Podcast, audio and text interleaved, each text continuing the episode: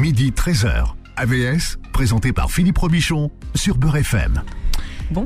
Ah oui, mais bon Nadia, c'est Ouais. KVS, ça veut dire euh, à votre santé. Le mardi, c'est à votre santé euh, sexuelle. Sexuelle. Bonjour, bienvenue, ravi de vous retrouver. On commence toujours avec les précautions euh, d'usage, hein, puisque vous nous écoutez à l'heure du déjeuner. Précautions d'usage pour les oreilles sensibles qui sont en train de déjeuner en famille. Nadia Elboguet est avec nous. Bonjour Nadia.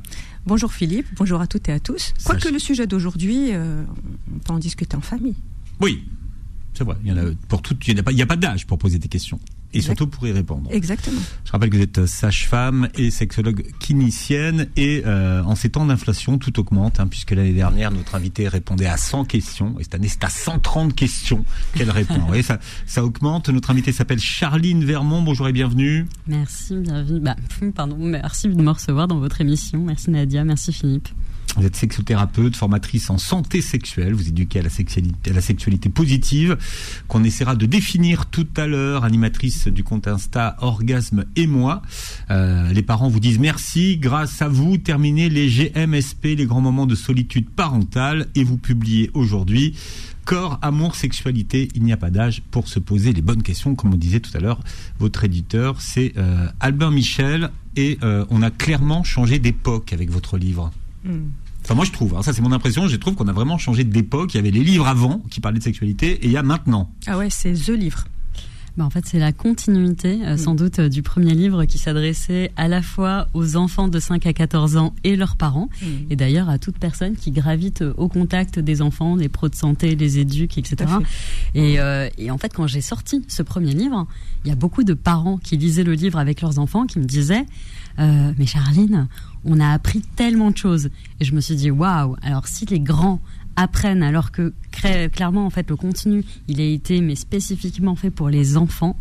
Alors, ça veut dire que bah, nous, les grands, nous avons besoin de notre livre à nous. Et ce livre à nous, pour les grands, c'est le nouveau. Effectivement, c'est Corps, Amour, Sexualité. Il n'y a pas d'âge pour se poser des questions qui s'adresse à tous les adultes et qui est accessible à partir de la majorité sexuelle, à partir de l'âge de 15 ans. Voilà, et, et, et du coup, euh, Charline, elle corrobore ce qu'on dit euh, depuis dix ans maintenant, hein. c'est que l'éducation euh, aux sexualités, euh, c'est à tout âge, voilà, jusqu'à ce que on s'envole.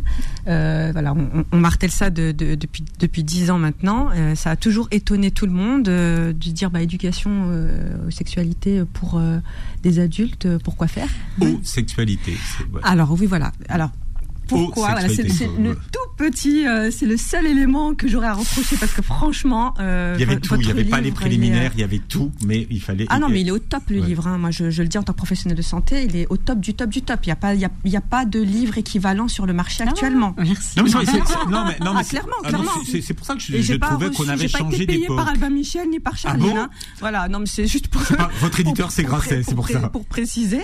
Euh, mais la, la- la question qui m'est tout de suite euh, venue, alors peut-être parce que c'est ma déformation en tant que sexologue et, et sociologue, euh, pourquoi éducation à la sexualité? Parce que quand on dit la sexualité, dans mon référentiel euh, en tant que sociologue, on, on- derrière il y a l'hétéronormativité en fait. euh, Oui, mais qui- alors que qui est tu ne fais complètement que déconstruire tout ça, ouais. Oui. Pourquoi pas éducation aux sexualités? Ah bah, c'est sexualité au sens effectivement très large, hein, c'est vraiment comme ça qu'il faut l'entendre.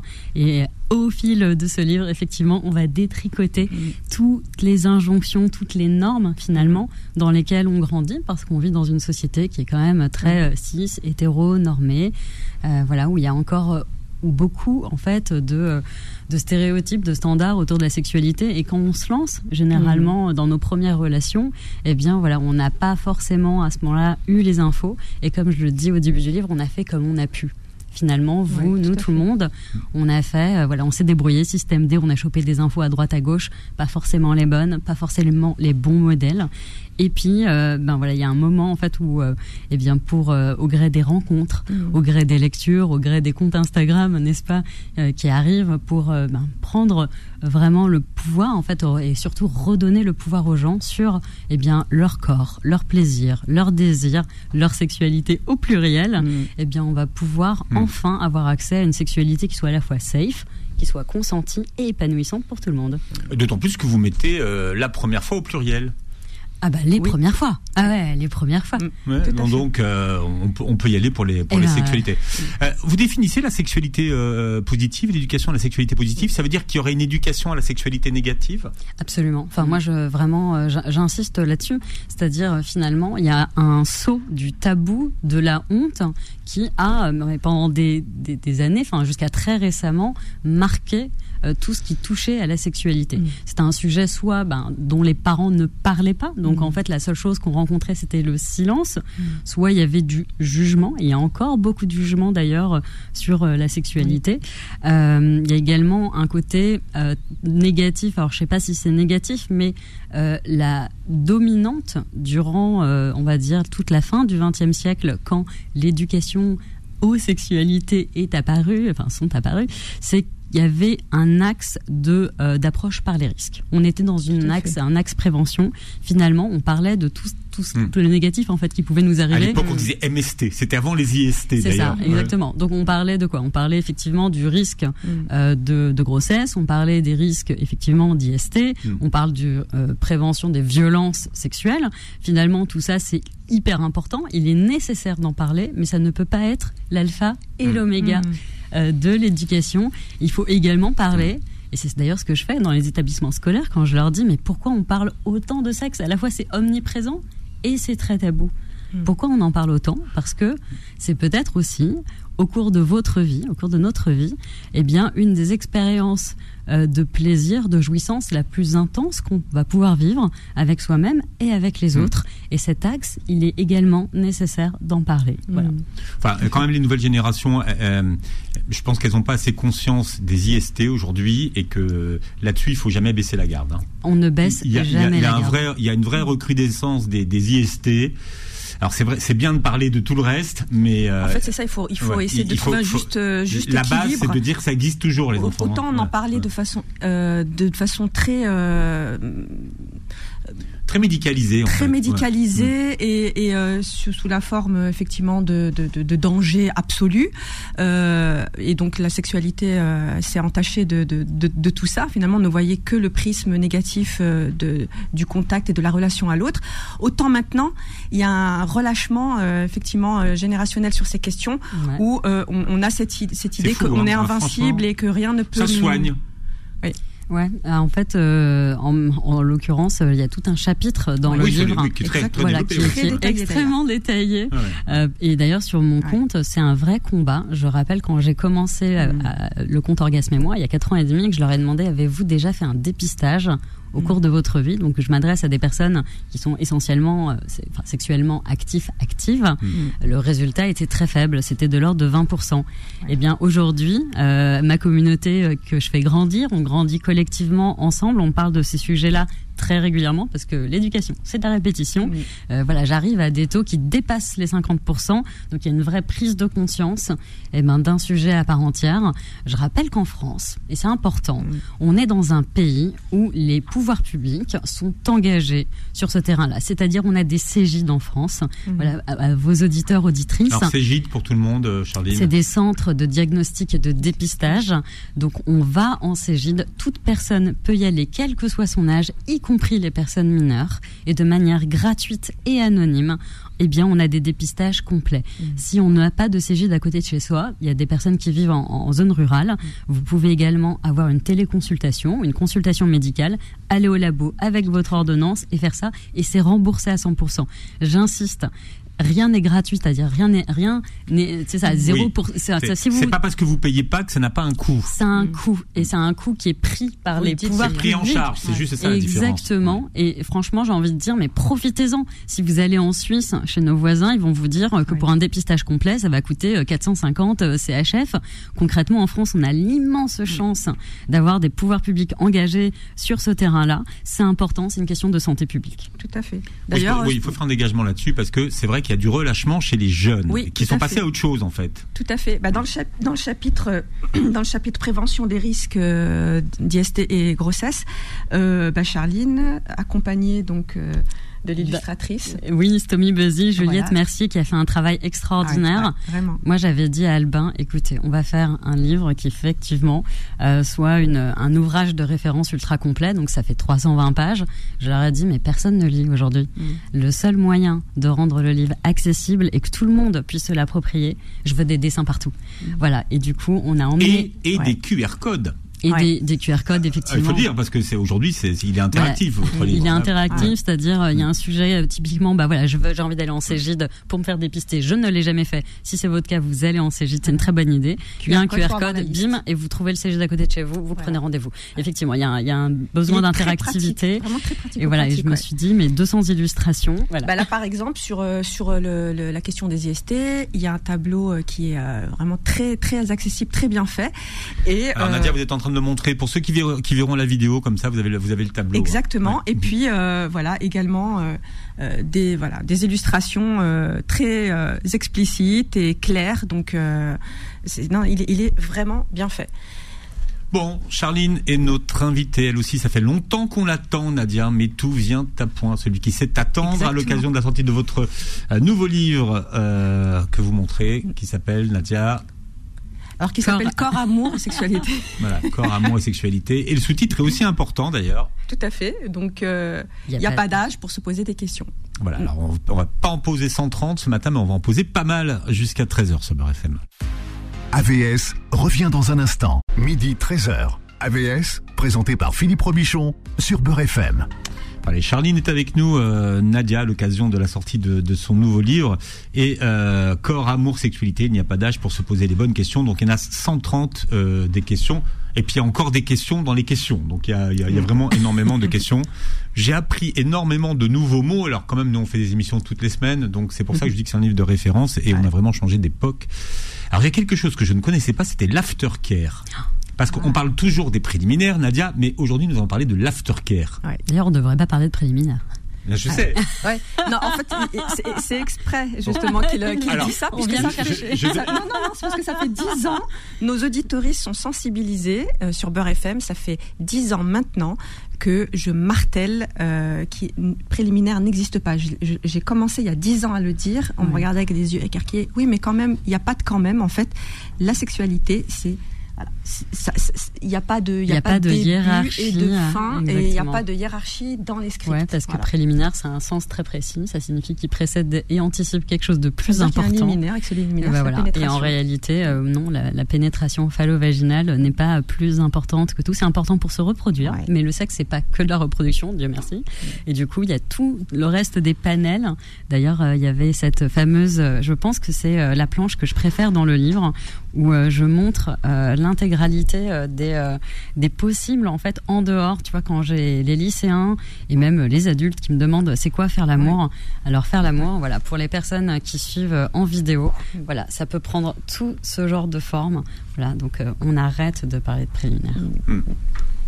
Et comment on fait les enfants et l'aftercare hein. Non, l'aftercare, c'est plus nouveau pour moi l'aftercare. Mais t'as pas appris le mot aftercare en lisant mon livre, si? Ah moi je alors là franchement je savais même pas ce que c'était. D'accord. Alors l'aftercare, alors je comme donner un contexte, c'est un mot qu'on a vu apparaître d'abord dans les milieux euh, BDSM. Donc mhm. concrètement, là on est vraiment dans une expérience niche, voilà, euh, qui mhm. concerne des personnes, des adeptes, euh, qui vraiment l'aftercare c'est l'espèce de zone, de moment tampon entre une expérience intense pour les personnes qui pratiquent et le retour au monde réel, eh bien voilà, on, avait cette espèce de phase d'atterrissage euh, sur la Terre.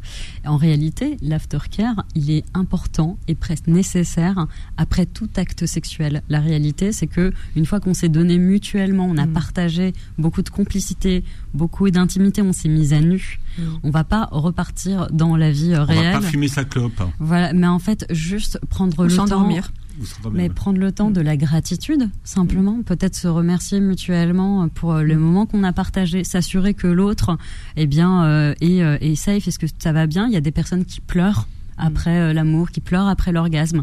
Il y, a, y, a, juste, tiens, n'oublie pas d'aller faire pipi pour éviter une infection urinaire. Est-ce que tu veux que je t'apporte de l'eau? Tu as besoin de reprendre un peu d'énergie? Je te prépare un petit plat.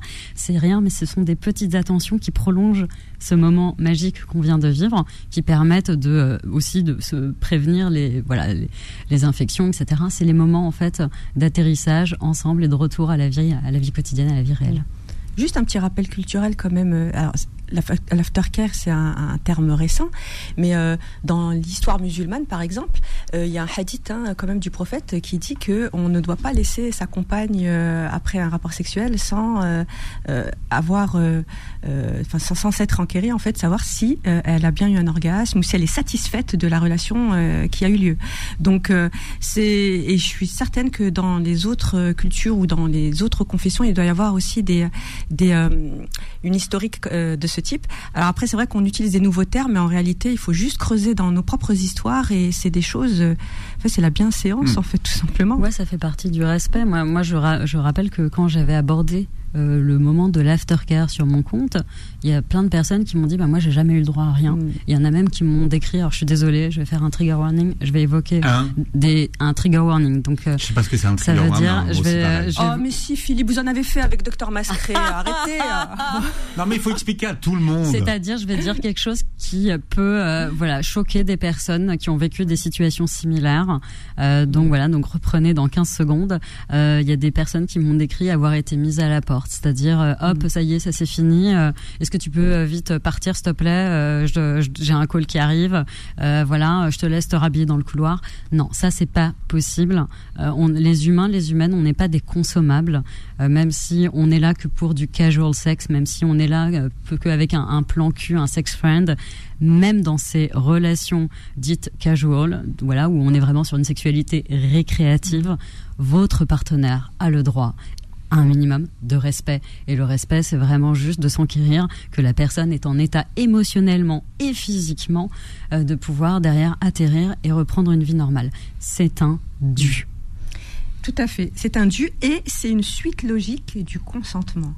C'est le seul livre d'éducation aux sexualités où il y a un chapitre entier sur le consentement. Un long chapitre. Un long chapitre et chapitre fondamental. Ce chapitre, il est, euh, enfin, j'ai des frissons. Euh, mhm. ce, ce, chapitre, on en parle beaucoup en fait en dédicace et même en, en story, en, en, DM. Il y a beaucoup de personnes qui pleurent parce que ce, la réalité, on le sait, hein, les chiffres parlent mhm. d'eux-mêmes. En France, on estime que c'est 40% des femmes qui ont déjà vécu des situations de non-consentement. C'est un chiffre du Haut Conseil à l'égalité. Mhm. Euh, la réalité, c'est qu'il y a beaucoup de personnes qui ont vécu des violences sur lesquelles on met ou met pas des mots on se sent légitime ou pas légitime parce que tout le monde a une idée assez précise de ce que c'est. Euh, en gros, le viol parfait, ça serait dans euh, la nuit, une rue déserte, un inconnu. Non, euh, en réalité, c'est beaucoup plus souvent bah, votre partenaire ou quelqu'un que vous connaissez. ça se passe souvent à la maison, etc. Et pour autant, il y a des actes qui vont vous faire sentir extrêmement mal et qui ne sont pas normaux. Ce n'est pas normal de ne pas vous demander un votre consentement avant des actes qui touchent à votre intimité. Mm. Et donc les personnes, effectivement, me parlent beaucoup de ce chapitre parce que je vais, voilà, peut-être poser des mots sur ce qui s'est passé mm. et leur dire euh, des choses comme je te crois, ce n'était pas de ta faute. Euh, et, euh, et, on est ensemble, on va se mm. reconstruire ensemble. Oui, mais attendez, ce que Nadia, moi je, moi, je suis de la vieille génération, hein, je vous le dis tout de suite, mhm. euh, de cette génération qui n'a pas eu d'éducation au consentement et qui a été en couple sans, sans éducation au consentement. Et beaucoup de personnes qui sont en couple euh, depuis longtemps vont peut-être être surprises parce que, parce que vous lisez, puisque vous dites que finalement, le consentement, c'est tout le temps. Ouais, c'est partout, tout le temps. C'est tout, le temps, même, même, même dans le couple, même dans le non, même dans le déroulement hmm. de la relation sexuelle. Ouais, exactement. C'est surtout ça qui est important en fait. Je pense que tu es à la bonne page, Nadia. Oui, parce que vous donnez effectivement les règles du consentement. Donc, euh, euh pour ceux qui, euh, sont sur la vidéo. D'ailleurs, c'est les règles, oui, mais, mais et, les règles de validité du, du, consentement. Mais, Exactement. mais beaucoup de gens qui sont en couple depuis longtemps sont ont, pas forcément été éduqués à ça. Les, les jeunes aujourd'hui, ça leur paraît évident de, parler de consentement Alors, ouais et non. Enfin, oui et non. J'ai envie de se dire, euh, je sais pas si c'est une chance, mais j'interviens dans les établissements scolaires et j'ai malheureusement euh, des interventions à faire dans des classes où il y a des situations de non-consentement. Mm. Les situations de non-consentement, elles interviennent dès le début euh, de la vie affective, relationnelle, sexuelle. Il y a beaucoup de personnes qui, dès leur euh, premier copain, première copine, en première en terminale, vont vivre des situations euh, de non-consentement, donc des violences sexuelles, et même de la part de leurs petits copains. Euh, Mmh. Et ça, c'est vraiment essentiel pour moi. Donc, on a cette sensation qu'on en parle, mais c'est pas parce qu'on en parle que les jeunes Que c'est intégré, appliqué, que ouais. c'est intégré. comprennent ce que c'est. Il y a encore cette espèce de notion. Donc moi j'étais, un, euh, je suis intervenue l'an dernier, ça m'a, ça m'a bouleversée dans un lycée en première S où effectivement il y avait, eu, euh, bon bref, je vais pas tout dérouler, mais il y avait une situation clairement d'absence de consentement de voilà euh, d'une jeune femme. C'est pour ça que j'étais intervenue.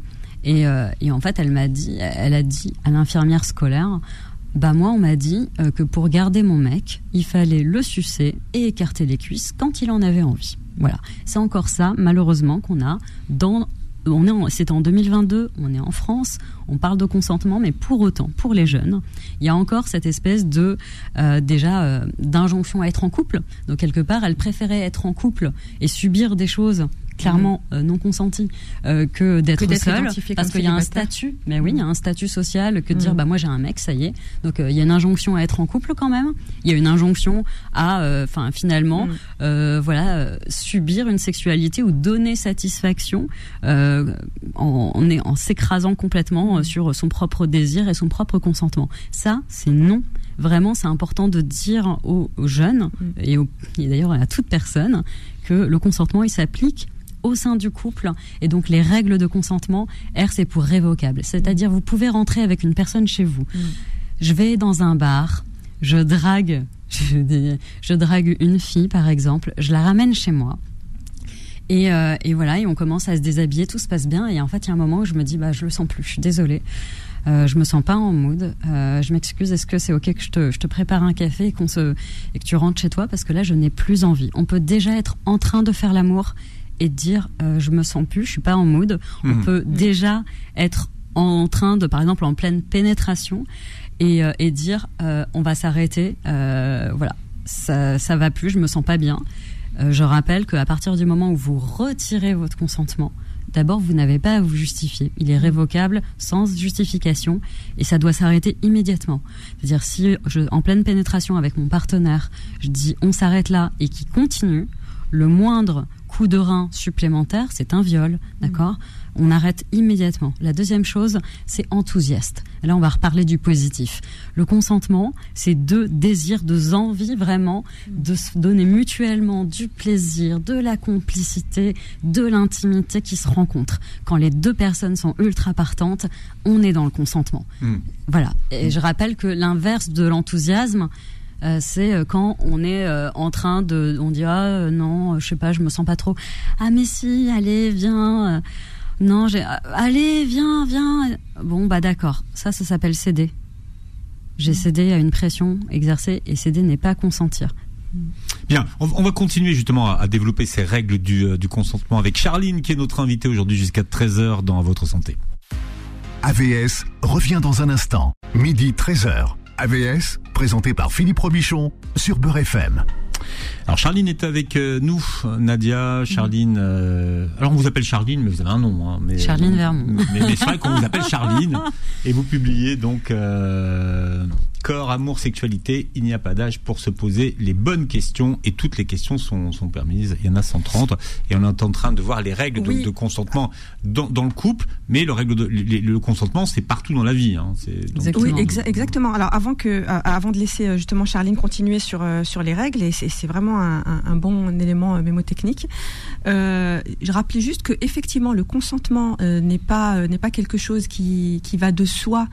euh, qui va de soi en fait euh, dans nos sociétés, dans nos sociétés, parce que c'est un problème interplanétaire. hein, je, je, je le répète bien. C'est parce que alors, vous pouvez noter l'heure, hein, parce que je vais sortir le Attention, hein, lequel, Voilà. lequel? Dans les sociétés, Voilà. allez-y, patriarcales. Parce que dans le système patriarcal, voilà, parce que c'est quand même la problématique du consentement, on en parle maintenant parce qu'on a commencé euh, tout juste, euh, de- depuis MeToo, hein, à dénoncer euh, les agressions sexuelles faites aux femmes, euh, les viols, euh, justement ces, ces, ces- ces- ces problématiques de représentation et d'érotisation, on en a parlé avec le docteur Mascret, d'érotisation de la violence. Donc, je dis souvent qu'il faut érotiser le consentement. En fait, si on retravaille cette question d'érotiser le consentement, ça deviendra quelque chose de très fluide. Donc ne, ne nous boutons pas sur le fait qu'on n'a pas été éduqué comme ça, parce que l'éducation, c'est justement une déconstruction permanente. Je, tu parles d'or. J'ai rien à rajouter, mais c'est vrai que euh, moi j'étais sur un plateau avec Noémie Delattre et elle disait là où le patriarcat est très fort, c'est que bon, on peut comprendre que c'est pas bien la violence, etc. Mais euh, l'érotisation, la, la glamourisation de la violence sexuelle est venue coloniser notre imagination, Exactement. notre imaginaire érotique. Et on va trouver extrêmement sexe un mec qui va arriver dans une pièce, plaquer une meuf contre une porte et lui rouler un, un, un, un patin. Et euh, en fait, ça s'appelle juste une D'ailleurs, agression. tu le dis, ça, hein, ça Indiana Jones, c'est... euh, Exactement. Et puis James James Bond. Bond. et tout ça. La réalité, c'est que ça, ça s'appelle de la violence sexuelle, c'est de l'agression. Euh, comment on fait pour là-dedans euh, trouver le consentement sexy? Moi, quand j'ai commencé à en parler, les gens me disaient euh, limite c'est mièvre, c'est-à-dire c'est euh, est-ce que je peux Enfin voilà, il y a des filles qui me disaient euh, moi un mec qui arrive comme ça, euh, tout de suite, euh, ça me déchauffe tout de suite. euh, euh, j'ai besoin de plus. Ça casse l'ambiance, ça. Euh, voilà, ça casse l'ambiance, etc. Ouais, ouais, ouais. J'ai besoin de d'ailleurs, eh ben non. Alors un, d'abord le consentement, ça casse pas l'ambiance. Euh, ça veut dire juste euh, si ça casse l'ambiance, c'est qu'il n'y en avait pas, ou alors vous étiez seul dans l'ambiance, et c'est très inquiétant. Je la, je la reprendrai. Hein. Si, si, si ça casse l'ambiance, c'est qu'il n'y en avait pas. pas. Je la garde. d'ambiance. ouais, ouais. Et, et- et moi, je l'ai vu, cette éducation dont tu parles, Nadia, qui est très importante et sur laquelle on travaille, nous, éducatrices, sexothérapeutes, etc., c'est que là, aujourd'hui, euh, de plus en plus de personnes me m'écrivent en me disant, pour la première fois de ma vie, écoute, Charline, j'ai 40 ans, j'ai 45 ans, j'ai 50 ans, j'ai été mariée, j'ai des enfants. Pour la première fois, je me retrouve à dater des nouveaux partenaires. Eh bien, on m'a demandé mon consentement pour la première fois. Et elle me dit, alors il y en a qui chialent en disant incroyable qu'on me fasse me sentir aussi importante en fait et respectée et écoutée et qu'on me donne le libre arbitre de choisir j'ai envie ou j'ai pas envie? Eh bien, en fait, je me suis sentie mais un, voilà, enfin ça y est, j'étais de nouveau au centre. Finalement, j'étais de nouveau sujet Ouais. de désir euh, et, et la personne pouvait rien me faire de plus haut en fait en termes de, de, de respect et à quel point j'étais importante, valorisée. Et voilà, et j'ai dit, euh, j'ai dit oui en pleurant toutes les larmes de mon corps et en le remerciant. Et on a vécu une nuit où il a demandé à chaque moment où il me touchait telle zone, où il me pénétrait tel endroit, si c'était ok pour moi. Il me murmurait à l'oreille, j'ai très envie de te faire ça. Est-ce que tu en as aussi envie? Elle dit en fait, non seulement ça me déchauffait, ça me chauffait complet, ça m'excitait complet. J'étais là, oui, oui, oui. Et en fait, non, le consentement, ça casse pas l'ambiance, ça permet aux choses d'advenir de manière safe et belle. Donc euh, allez-y. Bah, justement, ce, chapitre pardon, est tellement euh, fondamental. Déjà, il est au centre euh, du bouquin. Ça, je pense que ça a été très bien réfléchi de, ta part. Mais il, va en fait dans, la continuité d'un autre chapitre aussi, qui est la sexualité à soi, et un autre sur l'estime, l'estime de soi et euh, voilà la Qui est confiance en soi. important. Mais ouais. Parce qu'en fait, pour pouvoir, euh, pour que le, le consentement devienne une évidence, en réalité, il faut s'estimer.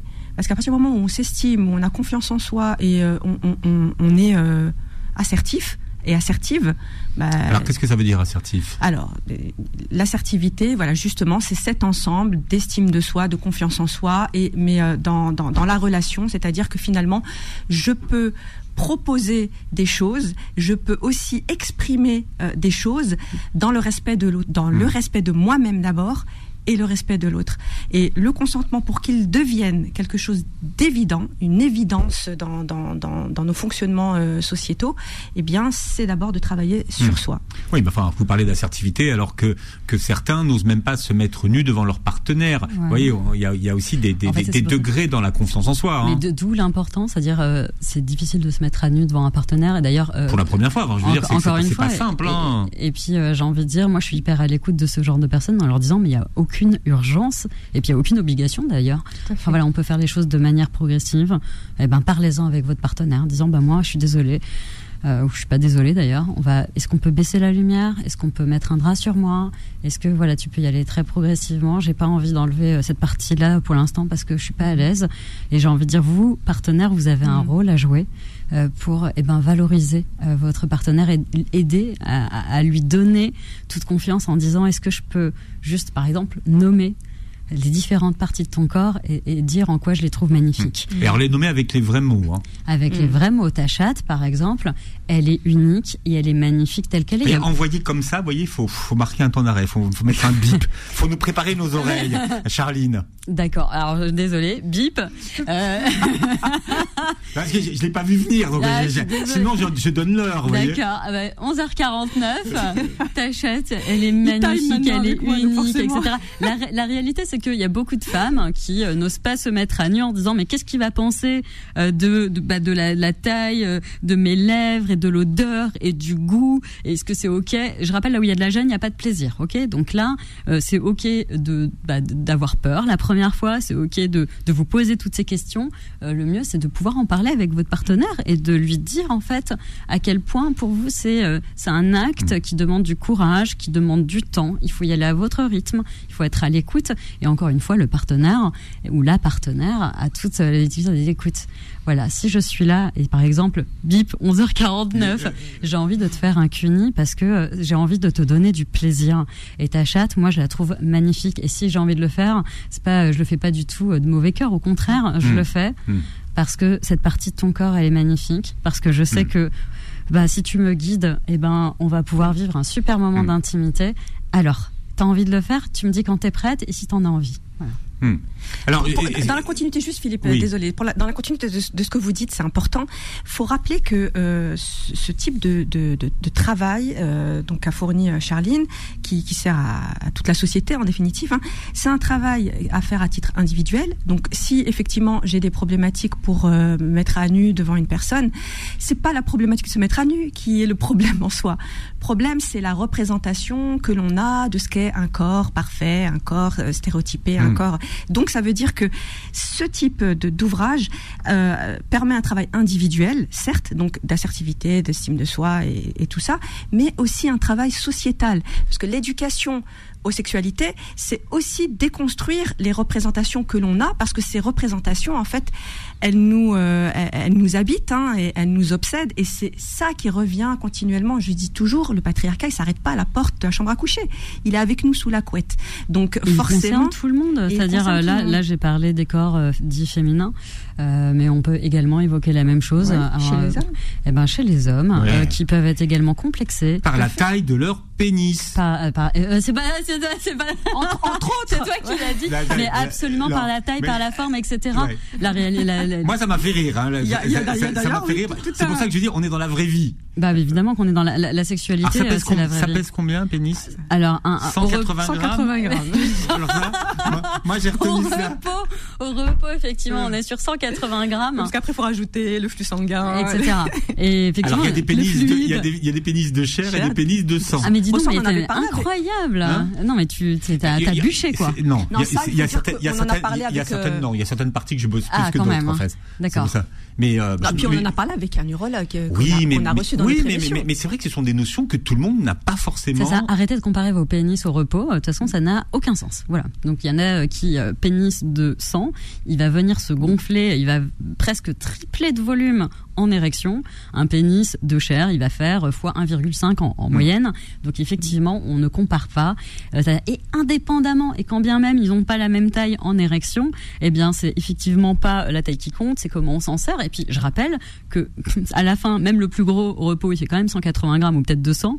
Et si euh, vous êtes euh, eh ben une personne, un homme de euh, 1m70 euh, et que vous pesez 70 kilos, vous avez 70 kilos pour donner du plaisir à votre partenaire et Mm. pas seulement euh, ces 180 grammes entre les jambes. N'empêche que euh, cette question euh, du pénis, elle est, elle est centrale chez les hommes, et beaucoup pensent que finalement la, la taille et la grosseur du pénis, c'est important. Ça, c'est quand même une idée qui est ancrée chez les C'est hommes. D'accord, une idée mais- qui est que- ancrée par le système. Excusez-moi, Alors, Charline, ouais. euh, ouais, et j'a- j'allais re- directement, je peux faire un tac au tac, je vais te répondre 6%. T'as compris pourquoi 6% T'as- 6% seulement des femmes Ont un plaisir. atteignent, Ouais. atteignent l'orgasme Mm. par seule pénétration vaginale. Donc si vous pensez que votre pénis est important, rappelez-vous, il y en a que 6% pour qui éventuellement ça peut avoir un impact. Pour les 94 autres pourcents, ce qui va avoir un impact, c'est euh, ben, la manière avec laquelle vous allez stimuler avec euh, vos doigts, vos langues, vos des jouets, tout ce que vous avez à votre disposition. Vous allez stimuler la partie externe du Mm. clitoris, donc le gland, le capuchon. Et pour 94% des femmes, c'est ce qui va donner accès au plaisir, à l'orgasme. Bon. Et toutes les zones, les, toutes les autres zones érogènes. Et voilà, et on en parle, et on en parle des tétons, etc., et, et des fesses, euh, et voilà, du reste. non, on en parle, dans la, on en parle, on en parle dans la prochaine émission. Hein D'accord. Et de la prostate. Donc euh, il faut des. Et de la prostate. Euh, et on en parle de la prostate dans la prochaine émission. Euh. Oh, c'est. voilà, disons. la sexualité, bah oui. Non mais parce que c'est ça le problème. Votre livre, il est, il est vraiment dans la vraie vie. Alors il n'y a pas, il y a, il y a pas de question tabou. Ah, parce qu'en général, en, en, général, on dit euh, c'est tabou, mais il n'y a, a, pas de tabou dans les livres qui disent qu'on lève les tabous. Alors vous, vous, il y a, quand même beaucoup de tabous que vous levez. Hein, en fait, c'est aussi pour ça que j'ai écrit ce livre. Je rappelle que sur Instagram, il y a de la censure. Donc moi, je ne suis pas ah libre de mes propos ah, et encore moins de mes, mes illustrations. Euh, moi, ce que je dis souvent, c'est que pour faire l'éducation à la sexualité ou aux sexualités, il faut montrer les choses pratico-pratiques. Alors il y a des choses, j'ai pas besoin de montrer quand je parle des IST, quand je parle du consentement, etc. Quand je reviens à parler d'anatomie, de physiologie du plaisir, à un moment, il est nécessaire de montrer les organes, de montrer comment ça mm. fonctionne. Et ben, ce livre, on s'est fait plaisir. Mm. Il y a plein d'illustrations et je pense qu'effectivement, ça manque, ça manque d'odeur, mais ça viendra pour la prochaine édition. mais il y a aussi, non, non, je dis ça parce qu'il y a aussi les odeurs dans votre livre. Mais c'est comme c'est des sujets dont personne ne parle jamais. Bien sûr, donc il y a les on odeurs. croit toujours que tout le monde était une princesse ou un prince avec des paillettes. En fait, ce qui, ce qui est chouette, c'est que Charline, elle a désaseptisé en fait euh, ce que ce que depuis euh, des, des, des, siècles euh, s'est installé, c'est-à-dire une sexualité hygiéniste. Donc, euh, Vive les fluides, en fait. On, on, est fait à 70% de flotte. Incroyable. Quand on fait euh, du sexe, quand on fait l'amour, eh bien, il y a des fluides qui viennent se mêler. Il y a de la salive, il y a de la mouille, il y a du liquide euh, séminal, il y a du sperme, il y a du squirting. Bref, il y a tout ça qui se mêle. Il y a, il y a des résidus si on fait du sexe anal. Et tout ça, c'est OK. On est vraiment dans la vraie vie. Ça fait partie des expériences humaines qu'on peut vivre. Arrêtez de vous préoccuper de la propreté de votre couette. Exactement, il y a de la lessive pour ça. bon, alors la suite est dans le livre, Nadia, que vous euh, montez, vous montrez corps, amour, sexualité. Il n'y a pas d'âge pour se poser les bonnes questions. Votre éditeur, Donc c'est le tome 2 de, du... De, C'était pour les enfants, celui-là. Corps, amour, sexualité. Alors je vais rassurer tous les parents, hein, pour les enfants, eh bien on ne parle pas en fait de sexe. C'est-à-dire, ça s'appelle sexualité parce que c'est un mot générique. D'ailleurs, je me bats pour qu'on appelle mm. les cours en primaire et en collège éducation à la vie affective. Avant, relationnel. Voilà, relationnel, honnêtement. Voilà, donc le plus important, c'est de leur faire prendre conscience de leur mm, intimité, du consentement, de parler de puberté. Mm. Mais effectivement, je rassure les parents, là, on parle pas de sexe. Par contre, là, je m'en suis donné à cœur joie. Et, d'ailleurs, et, d'ailleurs, tu le mentionnes bien. Hein, tu dis que euh, ah voilà, c'est un public adulte euh, accessible dès la majorité. Donc, je, je, le précise pour pas que les parents se trompent en achetant ce livre-là et se disant bon alors les loulous on va voilà donc ça c'est pour vous voilà et ça, c'est pour, vos enfants et ça c'est pour eux voilà voilà et ce sont des questions à hauteur d'enfant. C'est toujours ah oui, alors peut-être que je vais finir pour euh, finir sur les deux livres. Je me suis entourée d'un comité médical éducatif. Donc le livre pour enfants avec pédopsychiatre, psychologue, médecin, gynéco. Euh, le livre pour adultes, à peu près la même la même team euh, avec urologue en plus. Mmh, mmh, mmh. Voilà. Écoutez, voilà, je suis hyper fière de ce travail collégial qu'on a fait. qui s'adapte à la fois pour les enfants à leur maturité et pour les adultes, eh ben à leurs questions. On fera une émission sur les enfants, genre sur les questions que se posent vos enfants. Alors, merci d'avoir été avec nous. Vous réécouterez l'émission en podcast sur beurrefm.net et sur les plateformes qui reprennent l'émission. Vous verrez la vidéo sur la chaîne YouTube. Merci Charline d'être venue avec nous. Nadia, on vous dit à la semaine prochaine. La semaine prochaine. Et passez une très belle journée santé sur Beurre FM. Retrouvez AVS tous les jours de midi à 13h et en podcast sur beurrefm.net et l'appli Beurre FM.